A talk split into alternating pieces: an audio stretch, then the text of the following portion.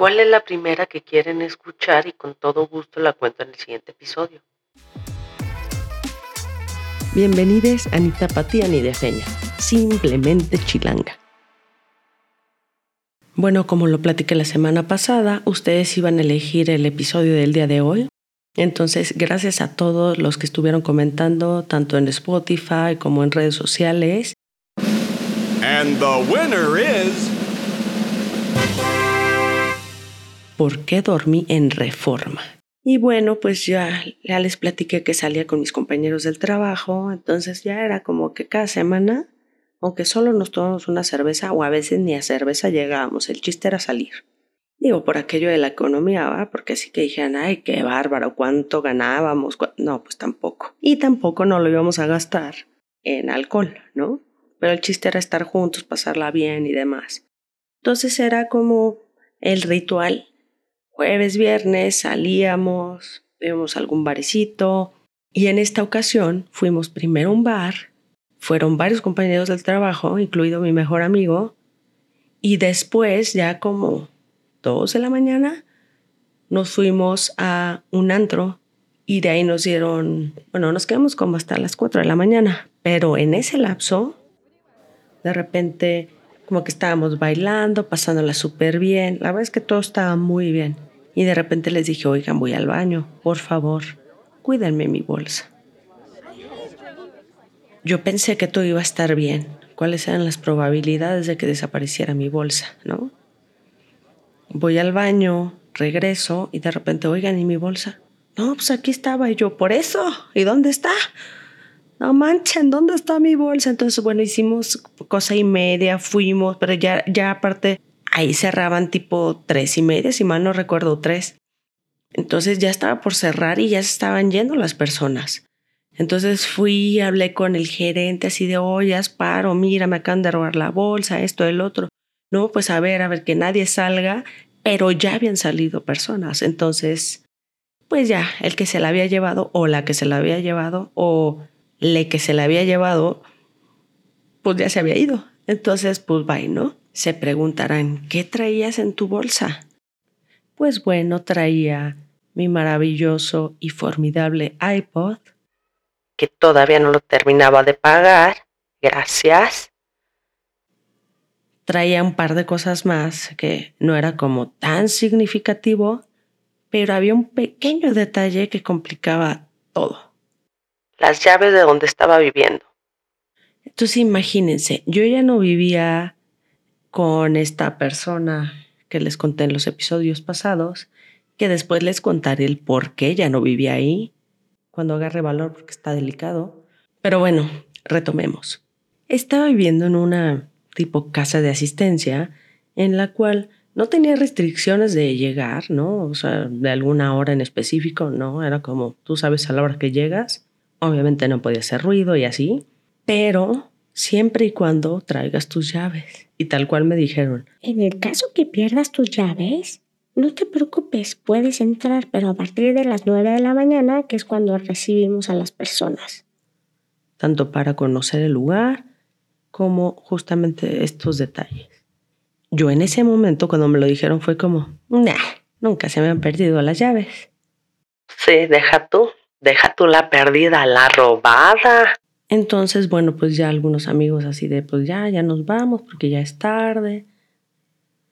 Eh, alguno me dijo como, bueno, pero de aquí que es a tu casa, pues ya, ¿no? Ya como que vas a esperar poco.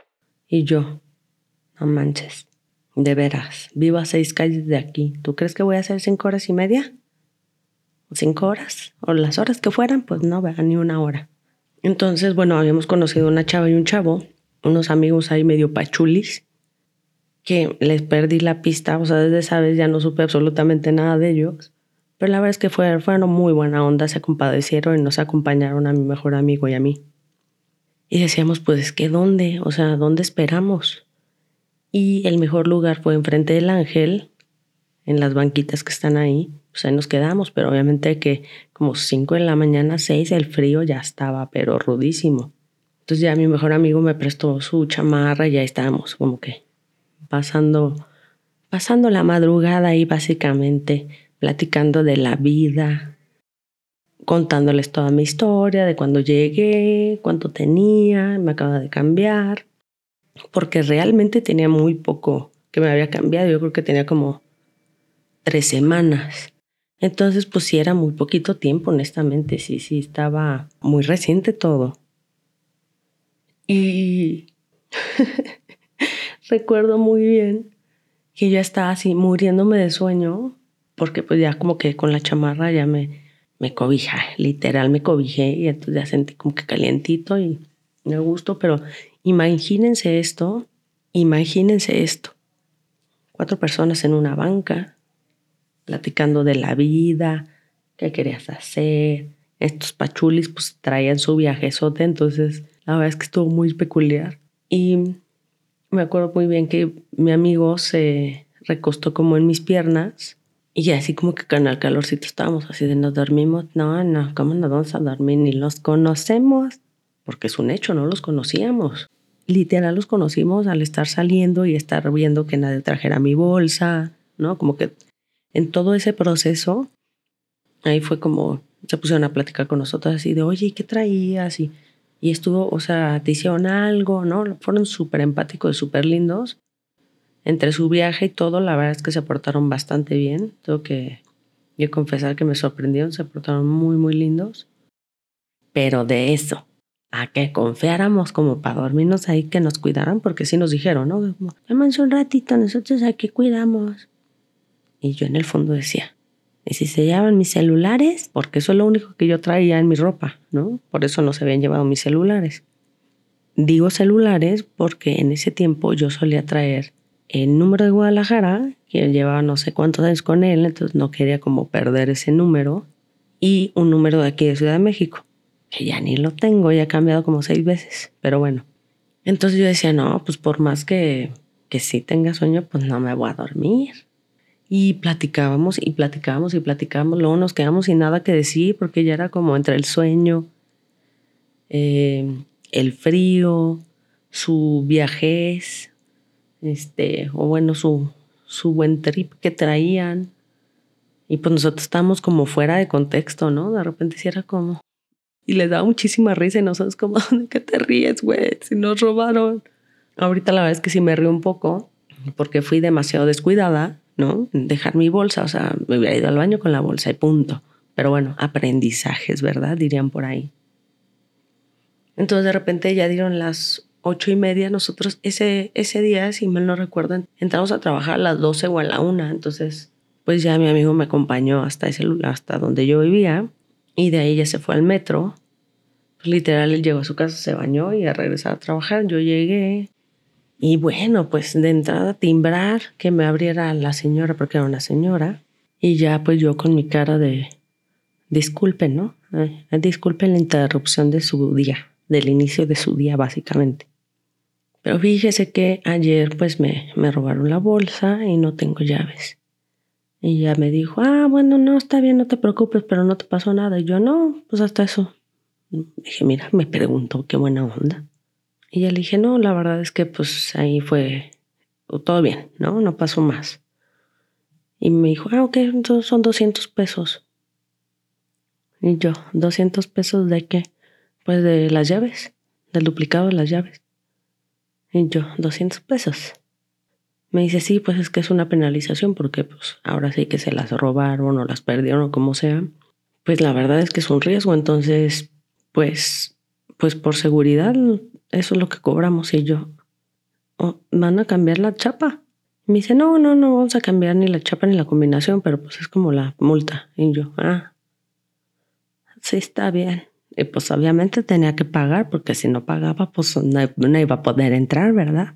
Entonces ya le pagué los 200 pesos y me dice, oye, aprovechando, yo sé que los, los miércoles son los días que me tienes que pagar, pero ¿sería posible que me adelantes el pago? Y yo, ay, no, la verdad no, es que me pagan hasta el día martes, entonces el miércoles sin falta. Es más, si el martes se lo pago. No, pues está bien ya que tengas bonito día. Y yo, cálmese, señora, por favor, cálmese, no se ponga así. Y ya le dije, no, la verdad es que me encantaría podérselo dar antes, pero pues hasta el martes me pagan. Me dice, no, no te preocupes, pues igual ahorita voy a presionar a, a otros chicos para que me paguen y yo. Presionar a otros. Me estaba presionando. Sí, sí lo noté, sí lo noté, señora, sí lo noté.